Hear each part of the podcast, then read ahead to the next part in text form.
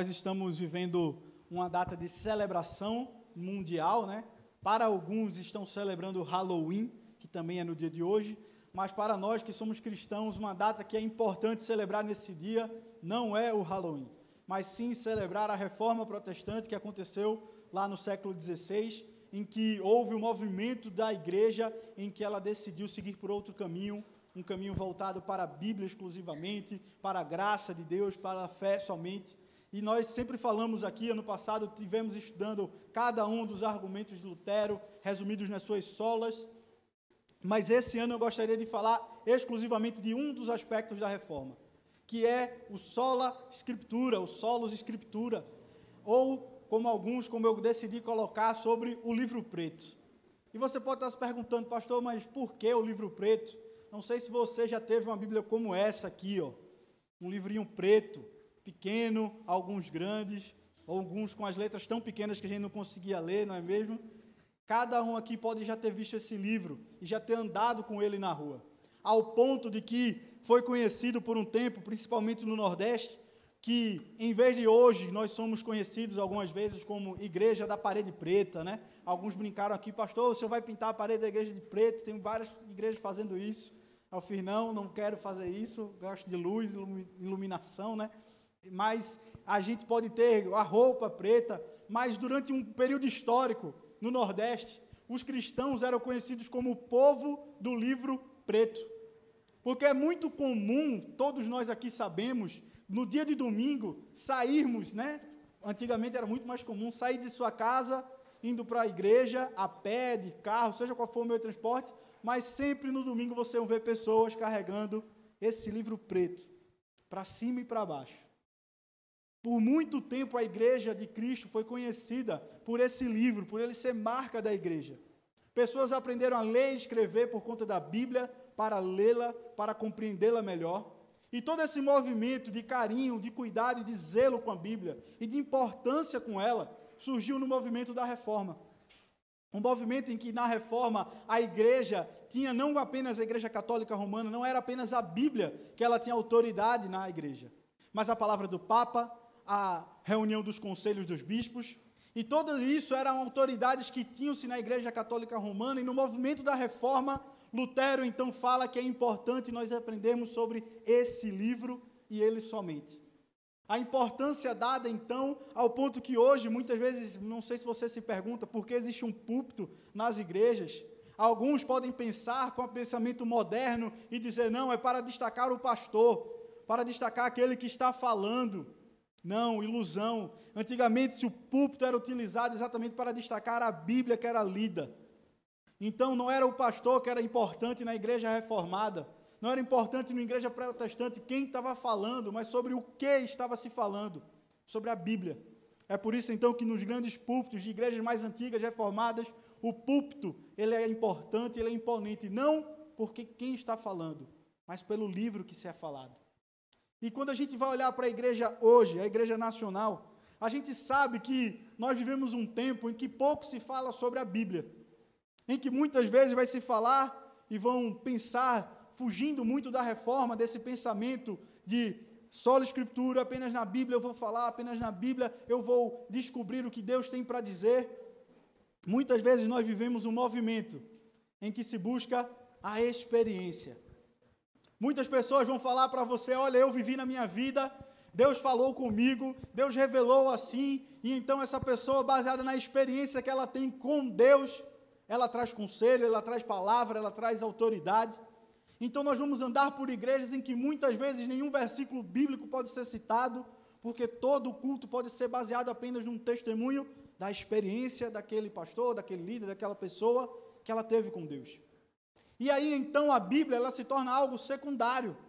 O que importa mais é meu relacionamento com Deus, é quando Deus fala comigo na minha oração, no meu sonho, por através de alguém. E eu gosto muito de uma música que lançada há pouco tempo dos Arrais, pouco tempo não, mas há já alguns anos, que é Não Fale.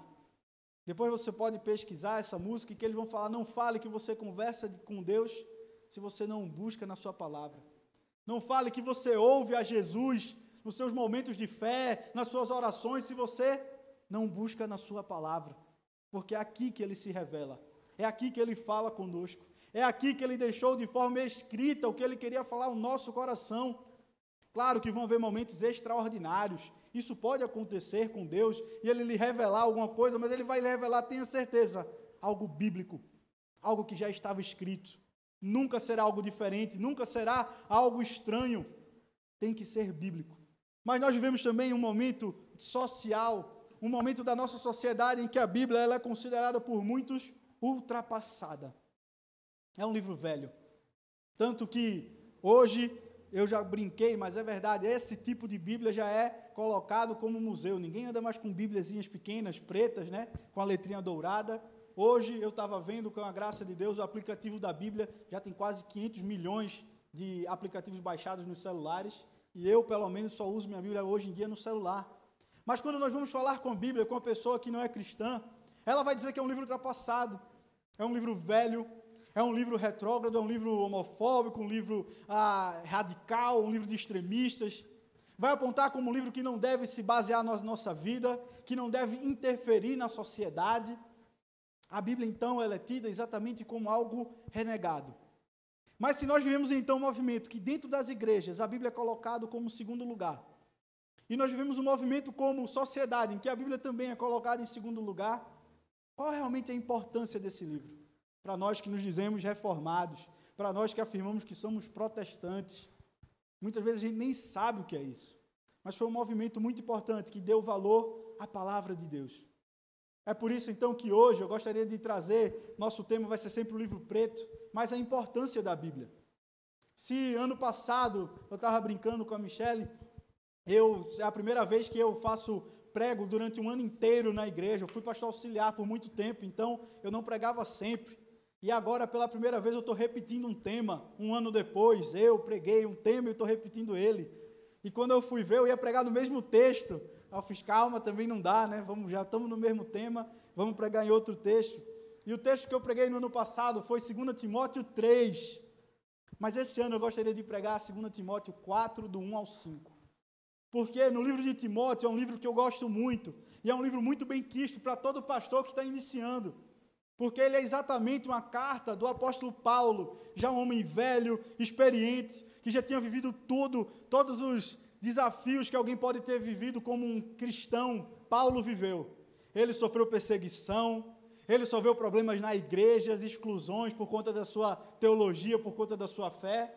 Paulo ele viveu momentos de missão em que ele pregava o evangelho e tinha que se esconder porque senão ele ia ser morto. Paulo ele viveu tudo. E ele chega então para Timóteo, esse jovem pastor, esse jovem evangelista que está surgindo, que está sendo designado para cuidar de uma igreja.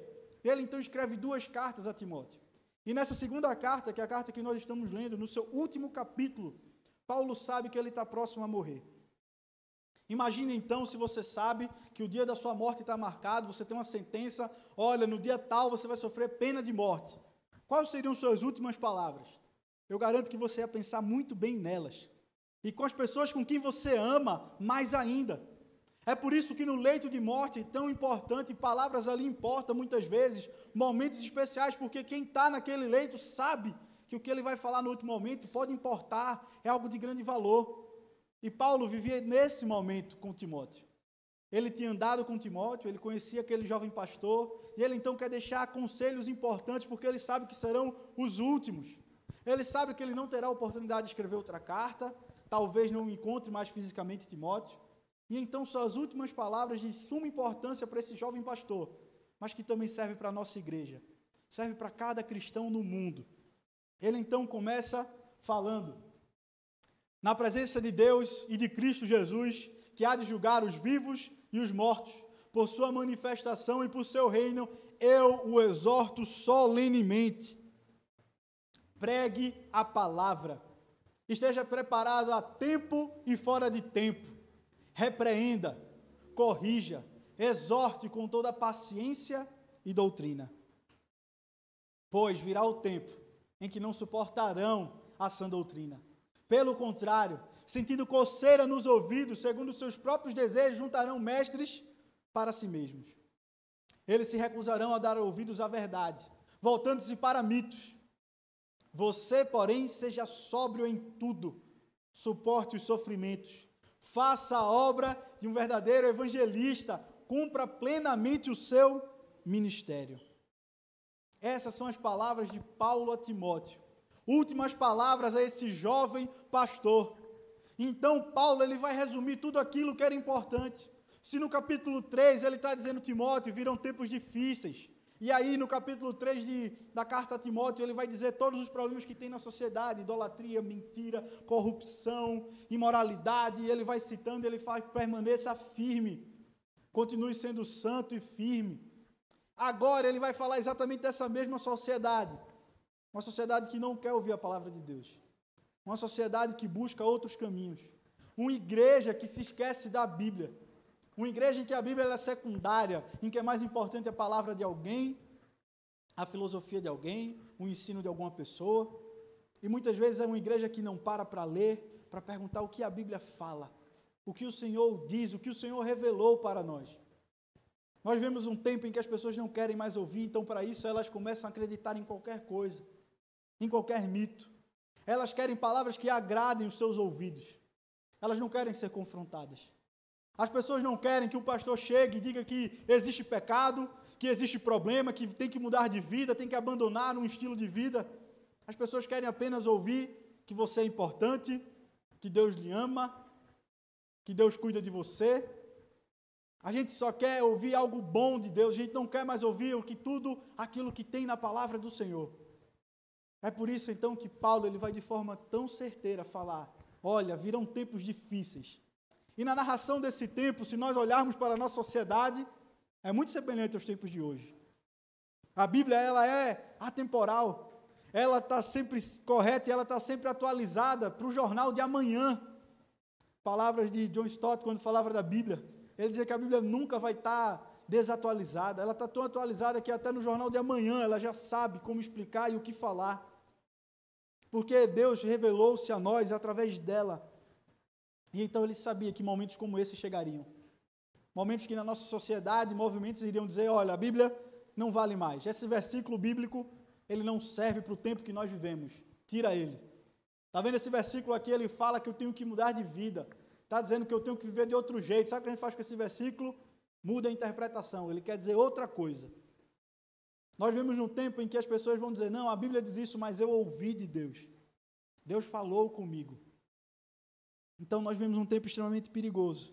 E é por isso então que a palavra de Timóteo, a Timóteo por Paulo, é tão importante para nós, como igreja. E ele começa então de uma forma extremamente efusiva, uma forma extremamente dura. Ele quer realmente chamar a atenção de Timóteo para a importância, para o que ele tem para falar. Olha só, imagina você receber uma carta de alguém que você respeita, de alguém que você ama, de alguém que caminhou com você, que lhe ensinou, e nessa carta ele começa assim: na presença de Deus e de Cristo Jesus, na presença das maiores autoridades. Agora, Paulo está dizendo: olha, me escuta, Timóteo, presta atenção no que eu vou lhe falar. Ouve, pelo amor de Deus e pelo amor de Jesus, preste atenção. Preste atenção nesse que vai julgar vivos e mortos, nesses que são autoridade. Preste atenção, porque eu estou falando em nome deles. Me escute, eu tenho algo extremamente importante para lhe dizer. E ele então fala: Eu exorto solenemente. Eu falo com você de forma extremamente carinhosa, mas extremamente autoritativa. Eu estou dizendo, preste atenção nas minhas palavras. Eu estou lhe animando. Ele está dizendo: olha, preste atenção. Se anima agora. Eu vou lhe dizer algo extremamente importante, algo que você tem que ouvir. Algo que é palavra de Deus para a sua vida. Fique atento. Quando eu ouço essas palavras e penso, porque ela, é como eu disse, Timóteo é um jovem pastor. Timóteo é um jovem que está liderando uma igreja de pessoas mais velhas. Timóteo é aquele que está no começo do seu ministério, vivendo um tempo difícil, um tempo complicado, um tempo em que ele teria que ser exemplo para a sua igreja. E nós temos que ser exemplo para a nossa sociedade. Então eu exorto solenemente a igreja. Prestem atenção no que eu vou falar peguem seus ouvidos e realmente estejam atentos para o que eu vou dizer, porque é de extrema importância. Se apeguem à palavra. É então que ele começa: pregue a palavra, anuncie a palavra de Deus. Essa palavra que Paulo está falando aqui, ele já avisou a Timóteo no capítulo anterior. Ela é boa para repreender, para exortar, para animar, para guiar. Ela é perfeita, ela é completa. Ela possui a verdade, ela fala de Jesus, ela fala do amor de Deus por nós. Ela nos revela que nós somos pecadores e precisamos de Cristo para nos voltar para Deus. Ela revela quem Deus é e qual é o melhor caminho para se viver nesse mundo. Ele já falou isso no seu capítulo 3 e agora ele deixa de forma muito clara: pregue, anuncie. Quando ele fala e usa esse termo, ele está falando exatamente como se fosse um arauto. A partir de agora, Timóteo, você tem a responsabilidade de passar essa informação a todos. Você agora é um arauto de Deus, você agora é um emissário, você foi enviado a falar, a anunciar isso. E quando a gente ouve isso, eu fico me perguntando exatamente o que nós, como igreja, temos anunciado. Será que as pessoas que estão ao nosso redor, elas já ouviram o Evangelho? Será que elas já ouviram falar desse Deus maravilhoso? Será que nós já anunciamos a Ele? Igreja é extremamente importante, eu solenemente os exorto, anunciem a palavra de Deus. Não gaste seu tempo anunciando ah, uma receita de bolo, uma forma melhor de se viver. Não gaste seu tempo anunciando um partido A, partido B. Gaste seu tempo buscando formas de anunciar o Deus verdadeiro. A melhor coisa que você pode fazer para alguém é falar de Jesus a ela. Esse é o melhor presente que você pode dar. Essa é a melhor notícia que você pode informar para alguém que há salvação nesse mundo. Que esse mundo é muito mais do que sofrimento, do que dores. Que esse mundo existe um Deus que nos ama, que cuida de nós, que derramou o seu amor, seu próprio filho em nosso lugar para nos amar. Quão importante é nós voltarmos a fazer isso, a comunicar. Hoje nós vivemos num tempo em que nós temos as novas vias de Roma para alguns estudiosos. Se antigamente Roma ficou famosa pelo avanço tecnológico das estradas romanas, que permitiram exatamente, a gente se pergunta por que Jesus nasceu naquele tempo. Um dos argumentos que os teólogos falam quando estudam e percebem é exatamente um deles, é por conta disso. Jesus veio num momento em que toda Roma já tinha estrada. Paulo podia atravessar o continente inteiro, fazer longas caminhadas em estradas boas, seguras. E para que isso foi bom? Para que se pregasse o Evangelho, para que se falasse da palavra. Hoje nós vivemos um tempo em que nós podemos chegar a qualquer lugar do planeta Terra, no instalar de dedos. Nós podemos alcançar qualquer tipo de pessoa, em qualquer lugar, em qualquer continente. E eu me pergunto qual informação nós estamos levando. Será que nós estamos aproveitando essas estradas novas, as redes sociais, Instagram, Facebook, YouTube, para proclamar a palavra de Deus, para falar do amor de Jesus, o que ele tem feito em nossa vida, para falar de como Deus é bom, como Deus é maravilhoso? Ou será que a gente só tem usado, aproveitado e usufruído dessas redes apenas para falar de como nós somos felizes, de como nós estamos com nossa família, que é justo, que é bom, mas eu também sei que existem momentos que a gente está só ali para propagar ódio, raiva, para passar informações que a gente não sabe se é verdadeiras ou não. A gente está perdendo uma grande oportunidade. Nós vivemos num tempo que nós podemos falar do amor de Deus para milhares de pessoas ao mesmo tempo. E a igreja de Deus não está tomando a frente para fazer com algo verdadeiro. Não está anunciando a palavra. E Paulo vai deixar muito claro a Timóteo: Timóteo, eu te exorto, prega a palavra. As pessoas não querem saber sua opinião, Timóteo. As pessoas não querem saber o que você pensa. As pessoas querem saber o que é que Deus tem para falar. O que é que Deus tem para dizer na Bíblia. E então ele continua: esteja preparado, tempo e fora de tempo. Timóteo, esteja pronto. Timóteo, esse tempo vai ser difícil você vai ter que estar habilidoso, você vai ter que conhecer essa palavra, porque a qualquer momento alguém pode perguntar da sua fé, e hoje, muito mais do que antes. Antes as pessoas tinham medo de confrontar um cristão, antes a pessoa tinha medo de falar e confrontar verdades bíblicas. Nós vivemos no tempo em que isso mudou. Se você é filho de um jovem, de um adolescente, saiba que antes era muito comum não se questionar o pai. Hoje em dia a gente já vive num tempo que ele vai lhe perguntar: mas por que eu tenho que acreditar na Bíblia? Por que a Bíblia é verdade? Meu professor na escola disse que esse livro está ultrapassado. A gente vive num tempo que quando a gente fala que crê em Deus, alguém pode chegar, é, mas eu li filósofo tal, e ele diz que não. Ele diz que é uma mera ilusão. Ele diz que é apenas o ópio para você enganar o seu coração. Nós vivemos num tempo em que as críticas virão, críticas justas e muitas vezes dúvidas verdadeiras. E eu gosto porque Paulo não diz assim: olha, Timóteo, esteja preparado em tempo e fora de tempo para pregar a palavra com dureza, com rispidez, com agressividade. Não, ele diz: pregue com calma e toda tranquilidade a sã doutrina. Pregue de uma forma que a pessoa entenda, que ela não seja seu inimigo. Muitas vezes a gente acha que quando alguém questiona a palavra de Deus, quando alguém diz que a Bíblia é mentira, a gente já fica, como assim? Dá vontade de jogar a Bíblia nele, olha aqui, é verdade. Mas não, a Bíblia não fala isso. A Bíblia diz assim, assim ó, chama ele e fala com ele com toda a calma e toda a tranquilidade. Entenda que a dúvida que ele tem no coração dele é justa. Entenda que realmente não é simples entender o que está aqui. Entenda que precisa de uma ação espiritual do Santo Espírito na vida dele para ele entender. Então é normal a pessoa não gostar, não concordar, não tenha raiva dele, mas esteja pronto. E só tem um jeito da gente estar pronto para pregar a palavra de Deus é quando a gente conhece ela. É quando a gente lê, é quando a gente ouve, é quando o nosso coração está cheio. Os momentos em que eu tive maior criatividade para fazer coisas, para pregar a palavra de Deus, é quando eu me enchia de Deus, quando eu lia mais a Bíblia, quando eu ouvia mais a Bíblia, quando eu lia livros estudando a Bíblia, e quando tudo na minha vida era para tentar entender e aprender, ficava fácil de eu falar. Eu vi um filme rapidamente eu dizia: Poxa, esse filme aqui, ele fala de Deus. As pessoas, como assim? Você está vendo Deus no filme de Toy Story, um filme infantil? Eu fiz, eu vou pregar o evangelho inteiro com esse filme. Mas era porque eu estava tão cheio, eu estava pronto, meus olhos estavam sedentos e procurando qualquer oportunidade para falar que Deus existe, que Ele é real. Mas muitas vezes a gente perde disso. A gente não vê as oportunidades porque a gente não está pronto, porque a gente não está preparado. Porque a gente não sai de casa dizendo: Senhor, me ajuda hoje a falar um pouco mais da tua palavra.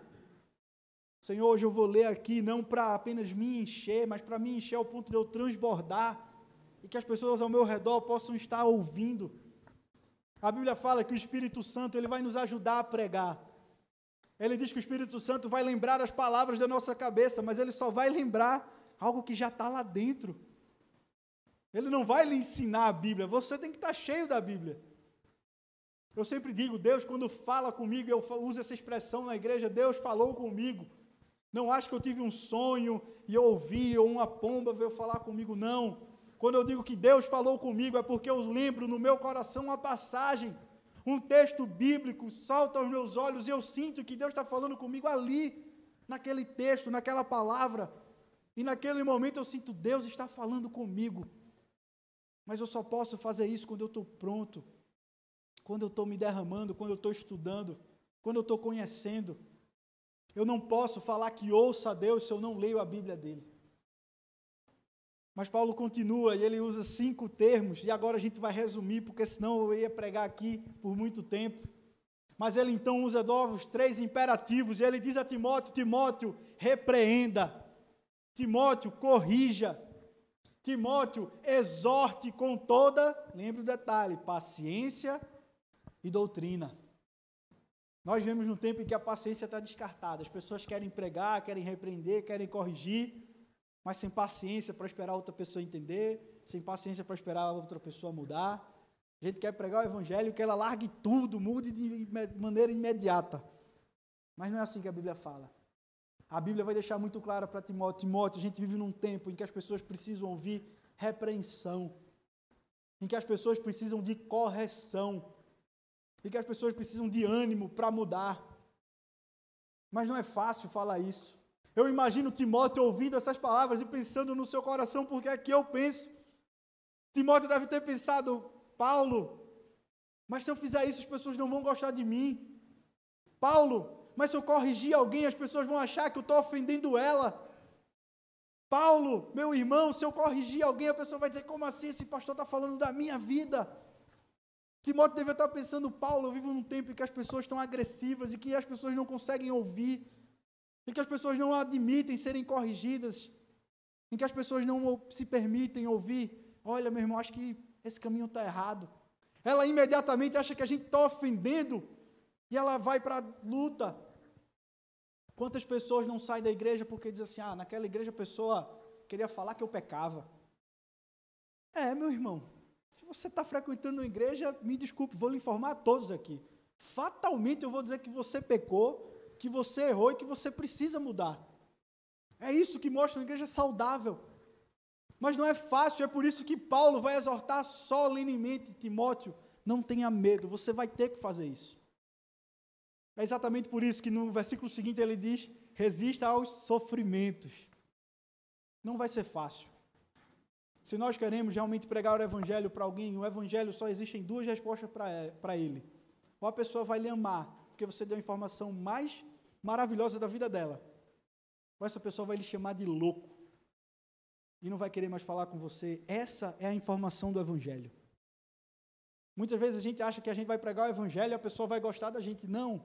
Às vezes a gente vai pregar o evangelho, vai falar para a pessoa, essa pessoa nunca mais vai querer ver a nossa cara. E a gente tem que resistir a isso. A gente não pode ter medo disso. A gente vive um tempo em que as igrejas elas têm medo de falar disso porque fere, porque machuca. Eu entendo porque muitas vezes se exagera e não é feito com paciência e com amor. Por isso que Paulo deixa de forma muito clara: faça tudo isso com paciência e amor com na sã doutrina, como a Bíblia fala, amando a seu próximo. Entendendo que quando você corrige alguém, você vai estar tá ferindo uma pessoa. Machuca. Não é fácil ser avaliado. Tanto que nós vemos na cultura no Brasil que avaliação gera nas pessoas úlcera, gera na pessoa a ah, problema. Quantas vezes eu já brinquei, quando eu fiz vestibular, eu dizia para o meu amigo que tirava notas muito melhores que a minha, eu digo, mas o meu psicológico é mais forte. Porque quando tinha uma avaliação, ele começava a tremer, ele ficava nervoso, ele errava tudo e ele sabia muito mais do que eu. E fatalmente, quando foi para o vestibular, ele não passou e eu passei. E no ano seguinte, ele trabalhou o seu psicológico para poder ser avaliado. Aí ele conseguiu passar. Ele já sabia de tudo, já tinha tudo na cabeça dele. Mas a avaliação na cultura brasileira é algo ruim, é algo duro, então, quando alguém chega para a sua vida, se o pastor liga para você e diz assim: Olha, queria conversar sobre aquela atitude, imediatamente você fica nervoso, você fica preocupado, você já fica, epa, e você começa a pensar em todas as defesas, em tudo como você pode fazer para explicar. A gente se esquece que a avaliação, ela é algo bom. Ela é algo que alguém está dizendo assim: olha, meu irmão, eu quero lhe ajudar. Olha, eu estou querendo que você ande mais ao lado do Senhor. A gente não percebe isso, mas a avaliação é feita para nós melhorarmos. Nós nos avaliamos no emprego, não é para o nosso patrão apenas nos tirar de lá. É para dizer, olha, você errou aqui, melhora nessa área, porque a gente vai chegar muito mais longe. É isso que Timóteo é falado. Paulo fala para ele, exorta a igreja. Repreende ela, corrige ela. Nós temos que fazer tudo isso baseados na Bíblia. Mas é muito difícil porque nós vemos um tempo em que correções são esquecidas, repreensões são vistas como algo difícil. Então nós temos que lembrar o nosso coração que nós temos que olhar uns para os outros sim. Muitos, quando vão falar, usam palavras, não julgueis para não ser julgados. Mas as pessoas confundem os textos bíblicos. A Bíblia fala assim que a gente tem que exortar o irmão, olhar para a vida dele, não baseado na nossa vida e na nossa experiência, não baseado no nosso julgamento, mas nesse julgamento aqui. Olha, a Bíblia diz que a gente tem que amar o próximo. A Bíblia diz que a gente não pode mentir. A Bíblia diz que a gente não pode ter duas esposas, dois maridos. A Bíblia diz que a gente não pode olhar com cobiça para a casa do outro. A Bíblia diz que a gente não pode ter determinada atitude. A Bíblia é o padrão, é ela quem nos julga. Não é baseado na minha experiência, na minha vida. Olha, baseado na minha vida eu vou julgar você. Não. Baseado na palavra de Deus eu estou dizendo, olha, é isso aqui. E aí o debate não é mais sobre se a minha vida está certa, mas é Vamos ver o que a Bíblia está falando. Vamos ver se a Bíblia está certa. Paulo, então, ele vai deixar muito claro para a nossa igreja nos tempos de hoje, exortar-nos a nós voltarmos para a palavra de Deus, que ela seja o centro. Essa foi a luta de Lutero. Lutero lutou para que todos pudéssemos ter uma Bíblia, por isso ele a traduziu. No vernáculo do seu tempo, a Bíblia foi feita para o alemão, para que cada um pudesse ler e se alimentar de Cristo. Hoje, por muito tempo, a gente viveu um período em que pastores falavam, como assim, no tempo em que o celular foi tomando conta da nossa vida? E muitos pastores reclamavam quando os jovens não levavam a Bíblia para a igreja. E eu sempre debati o que adianta levar uma Bíblia para a igreja se ele não abre durante a semana, se ele não sabe, se ele não encontra nenhuma passagem, se ele não conhece nada da palavra. Que adianta ter o livro em casa se a gente não usa? O que adianta ter o aplicativo instalado no seu celular se você gasta 10 horas do seu dia nas redes sociais? Não adianta de nada. Nós, como igreja, temos que lembrar a coisa mais importante para o tempo em que nós vivemos é a palavra de Deus. Preguem a palavra, anunciem ela. Usem ela para repreender, para exortar. Exortar é exatamente animar a pessoa, meu irmão, venha cá, deixa eu lhe animar, a gente seguir o caminho certo. Venha cá para eu lhe ajudar a sair desse caminho. Com toda a paciência e doutrina. Não nos esqueçamos disso. A gente vive um tempo em que paciência acabou. Em que as pessoas não estão parando para ouvir, não estão parando para entender, não estão parando para perceber que a pessoa pensa de um jeito diferente, que ela viveu numa casa diferente, que ela teve uma história diferente da nossa e que Deus pode agir na vida dela. Pode ser que faça em uma semana, pode ser que faça em um mês, pode ser que demore um ano, pode ser que demore uma vida toda, e durante toda a vida eu vou ter que chegar para essa pessoa e dizer: meu irmão, você errou de novo, vamos junto. Essa pessoa, vamos. E a gente pacientemente. Mas quem aqui tem tempo para esperar? Não é? A gente vive no tempo, como a gente prega por várias vezes, no tempo da velocidade. Então, se a gente pregou hoje, a pessoa não se converteu imediatamente, não adianta mais. Não vou falar mais nunca para essa pessoa. Já falei uma vez, ela não me ouviu. A gente faz exatamente como Jonas, né? Jonas ele pregou para uma cidade inteira, milhares de pessoas em apenas três dias. Ele saiu correndo, literalmente pela cidade, dizendo: Olha, o juízo está vindo, Deus vai castigar a cidade de vocês. E correndo. Pronto, cumpri minha missão. E Jonas espero que todos conheçam, se não conhece esse personagem bíblico, essa pessoa na Bíblia, ele não é tido como exemplo na sua vida em nada. E um dos principais exemplos de coisas erradas quando a gente está estudando é exatamente isso. Como é que pode ele passar correndo? Mas a intenção no coração dele era exatamente essa. Ele tinha raiva daquele povo. Ele tinha raiva daquelas pessoas. E porque ele tinha raiva, ele fez tudo rápido, ele cumpriu a palavra de Deus mas com o coração errado. E a gente vive tempos assim. Tempos em que a gente quer pregar para as pessoas, mas a gente não está amando elas. A gente quer corrigir as pessoas, mas a gente não está fazendo isso por amor. A gente está fazendo isso por uma sensação egoísta de querer estar tá certo. A gente não admite estar tá errado. Muitas vezes alguém falava e se falava quando criticavam a Jesus, criticam a Deus. Aí um pastor antigamente dizia assim: Eu não preciso defender um leão, eu só preciso abrir a jaula. Abra a Bíblia. Conversa com essa pessoa, lendo, ensinando. Chama ela. Eu tenho certeza que a pessoa com quem você mais briga sobre Jesus nunca leu, nunca sentou para alguém sentar com calma, com paciência, para explicar para ela o que é trindade, para explicar para ela o que é pecado, explicar para ela o que é a criação, como Deus fez, como Deus a ama. Eu não preciso defender Deus como se alguém, quando ofendesse a Bíblia, ofendesse a Cristo, Deus não pudesse se defender. A gente só precisa abrir a jaula e deixa que Deus resolve. Deixa que o Espírito Santo de Deus transforma. Não fica com raiva de alguém.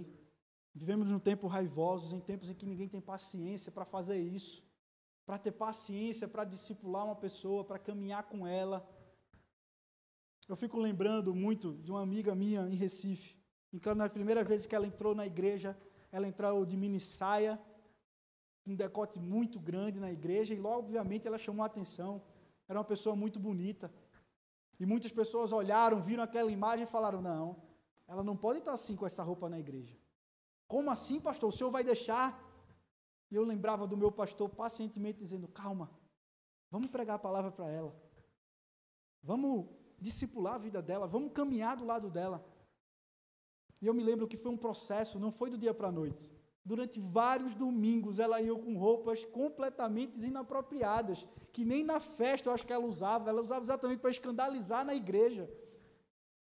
E hoje, essa mesma mulher, hoje é casada, hoje ela tem um marido cristão, hoje ela reclama de pessoas que vão assim para a igreja, mas ela sabe que para tudo tem tempo. Foi um processo na vida dela. Ela não mudou a roupa de um dia para a noite. Passou um ano inteiro para depois de um ano, sem ninguém falar. O pastor não precisou para dizer para ela: olha, a roupa que você está vindo é inapropriada. Não. A gente pregou a Bíblia, a gente falava para ela: olha, é isso aqui que Deus diz, é assim que o cristão anda, é assim que o cristão vive. E ela via isso na gente, e no caminhar, e na, no processo, no relacionamento, no discipulado. Um ano depois, ela já estava com roupas mais normais, roupas mais tranquilas, com quem a gente vai no shopping, né? Não mais com quem a gente vai na praia, estava na igreja. Mas isso mudou, não foi um processo, e eu fico pensando que, dependendo do tempo, dependendo do momento, nós na igreja, quando vemos alguém, a gente quer mudanças imediatas. A gente quer que a pessoa ouça a palavra e ela mude. A gente se esquece que tem que ser com paciência. E é por isso que agora Paulo vai explicar para Timóteo por que ele tem que ter essas atitudes, pois virá o tempo em que não suportarão a sã doutrina. Pelo contrário, o evangelho vai ser como coceira, como algo que incomoda. E eles vão preferir mestres para si mesmos. Vão preferir pastores que vão dizer para eles: olha, basta você entregar ao Senhor quantidade A, que Deus vai lhe dar B. Eles se recusarão a dar ouvidos à verdade voltando-se para mitos. Eles vão preferir pessoas que vão dizer para ele: olha, isso que você está vivendo é certo. Olha, você tem que viver o mundo como se não houvesse mais verdade, então tudo é válido, faça o que você quiser. Antigamente a gente ainda podia dizer, portanto, que não atrapalha a vida do outro. Hoje em dia, nem mais isso. Mesmo se atrapalhar a vida do outro, viva. Porque o que importa é o que você sente, é como você é. Eles querem ouvir palavras macias, palavras doces. Quando você for, tanto é que eu acho muito complicado, eu não queria nunca na vida ser psiquiatra, psicólogo, porque se for seguir a cartilha né, do que está escrito no papel, eles não podem fazer nada. A pessoa tem que mudar a vida baseada no que ela falou, baseada nos princípios dela, e ele não pode interferir. Porque exatamente é isso que o mundo prega. Não, faça como você quiser. Você entendeu isso? depois de anos de terapia, foi isso que você entendeu, é isso que lhe deixa feliz, é isso que tira o peso da sua culpa. Então pronto, vá, siga. Não há repreensão, não há errado, não há certo, não há correção. Nós vivemos nesse tempo em que as pessoas não querem ouvir o Evangelho, em que as pessoas não querem saber, mas muito porque o Evangelho para elas é algo duro, é algo difícil e é real. Não é fácil você dizer para alguém, que tem um desejo por alguma coisa, que aquele desejo que ela tem é errado.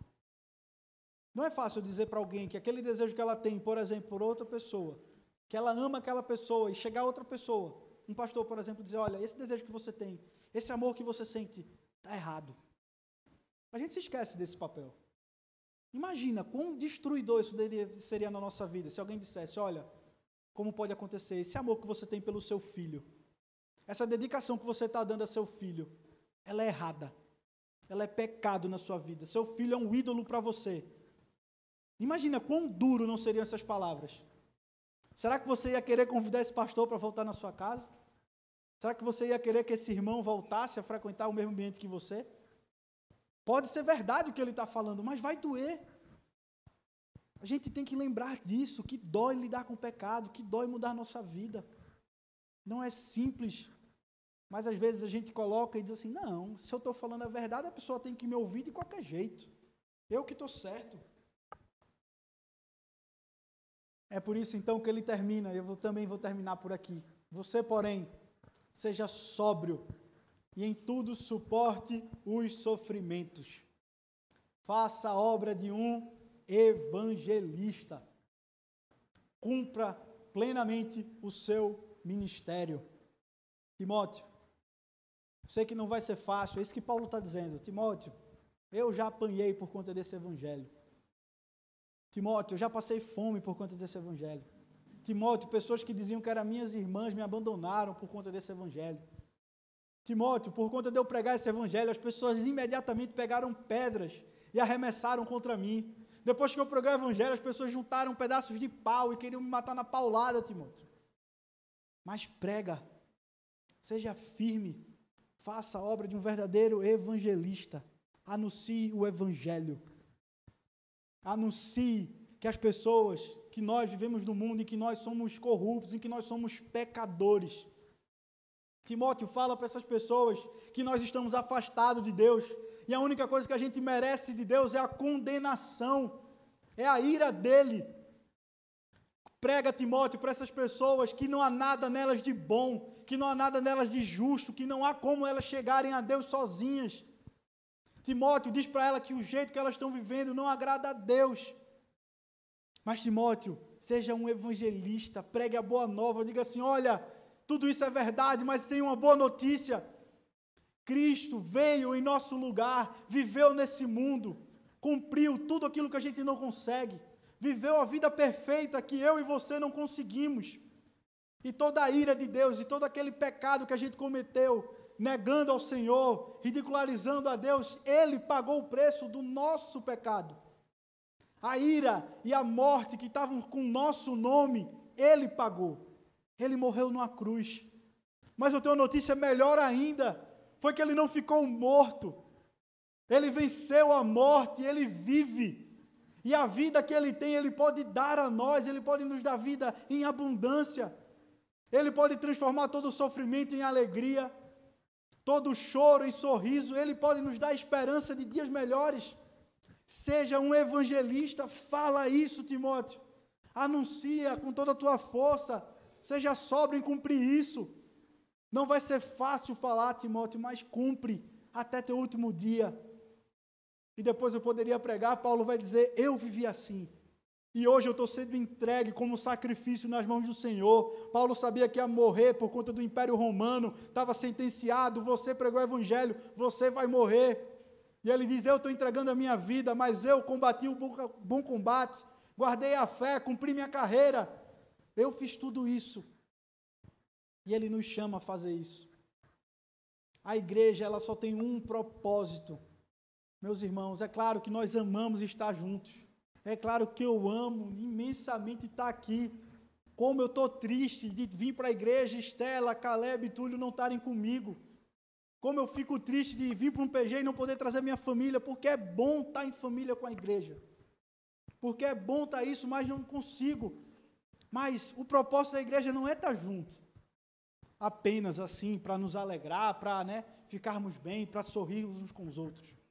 Nós temos um propósito claro: pregar o Evangelho, espalhar o reino de Deus, trazer mais pessoas para se relacionar com Ele, anunciar. E nós, como visão dessa igreja, da igreja presbiteriana, Caminho Real, nós somos uma igreja bíblica. E nós queremos pregar a Bíblia, e a Bíblia nos diz que nós temos que pregar a Jesus. Então é por isso que sempre a gente vai falar, sempre a gente vai voltar. Eu já acho que alguns podem achar repetitivo, mas sempre eu vou tentar apontar para Cristo. Porque Ele é o centro da Bíblia. Ele é o centro da nossa história. Ele deveria ser o objetivo maior de cada passo nosso. Eu tenho que pregar o Evangelho. Eu tenho que anunciar com a minha vida a todo momento. Então, hoje, qual a importância da Bíblia em nossa vida? Será que ela já é ultrapassada? Será que ela só é mais um aplicativo em nosso celular? Será que ela é, nós vivemos baseados apenas nas experiências? Ah, não, quando eu ouvi aquela música, quando eu estava orando. Será que é? Não, quando eu estava lendo a Bíblia, Deus falou comigo. Ou Deus falou comigo quando eu me lembrei da palavra dele. Outra pergunta muito importante. Temos falado da Bíblia? A gente tem comunicado a verdade do Evangelho, a boa nova. Uma pergunta muito dura que eu tenho que responder a cada três meses, que me constrange a cada dia. Quantas pessoas você comunicou o Evangelho de forma clara? A cada três meses eu tenho que responder essa pergunta. E cada vez que o meu número vai diminuindo e vai chegando perto de zero, eu me sinto literalmente constrangido por Deus. Mas esse não é uma missão só minha como pastor, é uma missão de todo crente. Todos nós fomos chamados para falar do Evangelho. E eu pergunto para você agora, aumentando essa pergunta: qual foi a última vez que você falou do Evangelho? De alguma forma. Pela sua rede social, na sua vida, de forma clara e específica, falando: olha, Jesus é o Salvador para alguém. Qual foi a última vez que você convidou alguém para sua casa para que ela pudesse ver Jesus em você? Que você convidasse com esse propósito? Não, eu quero chamar essa pessoa para que ela ande comigo. Já que eu tenho medo de falar, quero que ela ande do meu lado e que ela veja como Jesus é. Eu tenho muito medo das respostas, que elas podem ser muito parecidas com a minha, números pequenos. Uma pessoa, duas pessoas, nenhuma pessoa. A gente às vezes se esquece que é mandamento de Deus. Ide por todo mundo e pregar o evangelho a toda criatura. E outra pergunta também importante para a gente refletir: encontramos a Deus na Sua palavra? É lá que nós temos encontrado? Com todo respeito às pregações por aí, mas um dos motivos da igreja brasileira falar tanto sobre um termo, né? Quem gosta de teologia já ouviu falar, pregações expositivas. É exatamente por isso, porque quando a gente foi analisar e ver as pregações, a gente percebeu que pouco se falava da Bíblia. E muito se falava sobre a opinião do pastor, sobre a opinião do teólogo A, do teólogo B, e pouco se revelava a palavra de Deus, e pouco se falava de quem Deus é. Mas agora, meus irmãos, dando prosseguimento, nós falamos do Evangelho, nós verbalizamos o Evangelho, mas agora a gente vai presenciar o Evangelho, a gente vai participar do Evangelho. Hoje é um domingo de ceia, e Léo já pode colocar o versículo aí, nós vamos estar lendo no texto de Mateus. E no domingo de ceia, o Evangelho, ele não é apenas pregado, o Evangelho ele é vivenciado.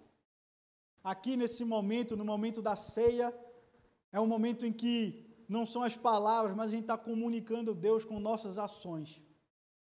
Deus ele sabe que nós precisamos tocar, ele sabe que nós precisamos sentir, e é por isso mesmo que a ceia, ela não é simplesmente palavras, a ceia é um momento em que nós como igrejas participamos do corpo de Cristo. Jesus, para nós, nós não acreditamos que o vinho vai se tornar sangue, que o pão vai se tornar carne, mas nós também não acreditamos que isso aqui é apenas um memorial, algo para trazer a nossa memória, para lembrar o sacrifício de Cristo. Não, nós acreditamos que aqui nós nos alimentamos do seu Espírito, que aqui nós nos alimentamos da sua graça, da sua misericórdia, que nesse momento Deus vivifica o nosso espírito, que Ele muda a nossa vida. É nesse momento que o Evangelho falado se torna real e prático no nosso coração. É nesse momento da ceia que nós dizemos na nossa alma: Senhor, eu acredito que o Senhor morreu no meu lugar, que o Senhor pagou o preço do meu pecado e que o Senhor vive. A gente não apenas fala de uma forma racional, mas a gente vive, a gente sente na prática. E esse é o momento da ceia. É o momento em que nós chegamos ao Senhor e dizemos: Senhor, eu entendo tudo, e agora eu vou sentir, eu vou alimentar meu espírito, lembrando da tua graça, sendo alimentado pela tua misericórdia, lembrando que sou pecador e preciso do Senhor a cada dia, a cada domingo, a cada momento eu preciso de ti. Então agora, nós vamos ler a palavra de Deus. Depois nós vamos estar lendo. Depois nós vamos estar orando, entregando nossos corações ao Senhor, pedindo perdão dos nossos pecados. Então, diz assim no texto de Mateus 26, 26. Enquanto comia, Jesus tomou o pão, deu graças e partiu e deu aos seus discípulos, dizendo: Tomem como, isto é o meu corpo Em seguida, tomou o cálice, deu graças e ofereceu aos seus discípulos, dizendo: Bebam dele todos. Isto é o meu sangue da aliança, que é derramado em favor de muitos para o perdão de pecados. Eu digo que de agora em diante não beberei deste fruto da videira até aquele dia em que beberei vinho novo com vocês no reino de meu Pai. Depois de terem cantado o hino, saíram para o Monte das Oliveiras. Então é nesse momento, seguindo o mandamento de Deus, que nós vamos nos preparar para a ceia. Paulo, quando fala da ceia, ele fala: examine-se o homem então participe da ceia. É por isso então que eu queria pedir para que você agora curvasse sua cabeça e orasse ao Senhor, confessando o seu pecado. Confessando que você precisa de Deus. Se você não acredita nisso ainda, é, é uma é realidade. Nós precisamos dele. Então, ore ao Senhor, confesse o seu pecado, confesse a sua necessidade dele, para que nós possamos estarmos prontos para participar da ceia. Para isso, a gente precisa preparar o nosso coração, preparar a nossa alma. Então, por isso, agora orem confessando e pedindo perdão. Em seguida, a gente vai cantar e distribuir os elementos. Oremos ao Senhor. Senhor, meu Deus e Pai,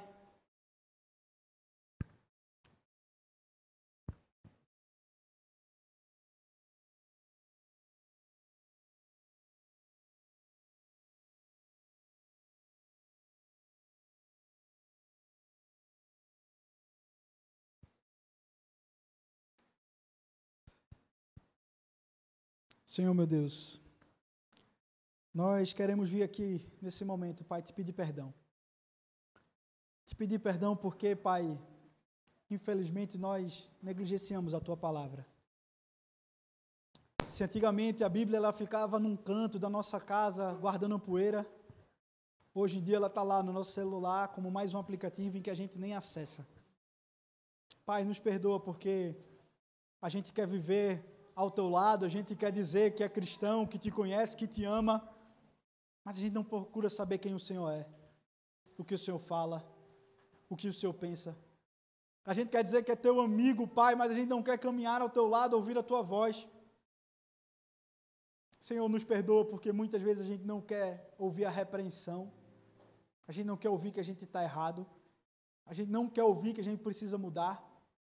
A gente não quer ouvir que a gente precisa tomar alguma atitude, Pai. Nos perdoa. Nos perdoa, Pai, porque infelizmente nós chegamos num tempo em que a igreja, mais uma vez, perdeu, Pai, a ênfase na Bíblia. O povo não é mais conhecido como o povo do livro preto. Se antes fomos conhecidos por sermos aqueles que conheciam a palavra de Deus, que manuseávamos a tua palavra bem, Hoje em dia, pessoas que nem professam o teu nome conhecem muitas vezes mais do que nós. Pai, nos perdoa por isso. E, Pai, nesse momento agora, nós sabemos que o Senhor já nos perdoou. Nós sabemos que esse ato de pedir, de pedir perdão é algo muito mais para nós. É algo que o Senhor realiza em nosso coração através do teu Santo Espírito, Pai, porque nós sabemos que o Senhor, de forma prática, o Senhor já nos perdoou. De forma que o Senhor derramou o seu sangue que o Senhor morreu na cruz, mas que o Senhor também ressuscitou para que nós possamos vencer esse pecado e realmente ser transformados, Pai. Então agora, Pai, eu te peço, abençoa esses elementos. Que eles agora possam ser alimentos para o nosso espírito. Que eles agora possam falar ao nosso coração, comunicar a tua graça, a tua misericórdia.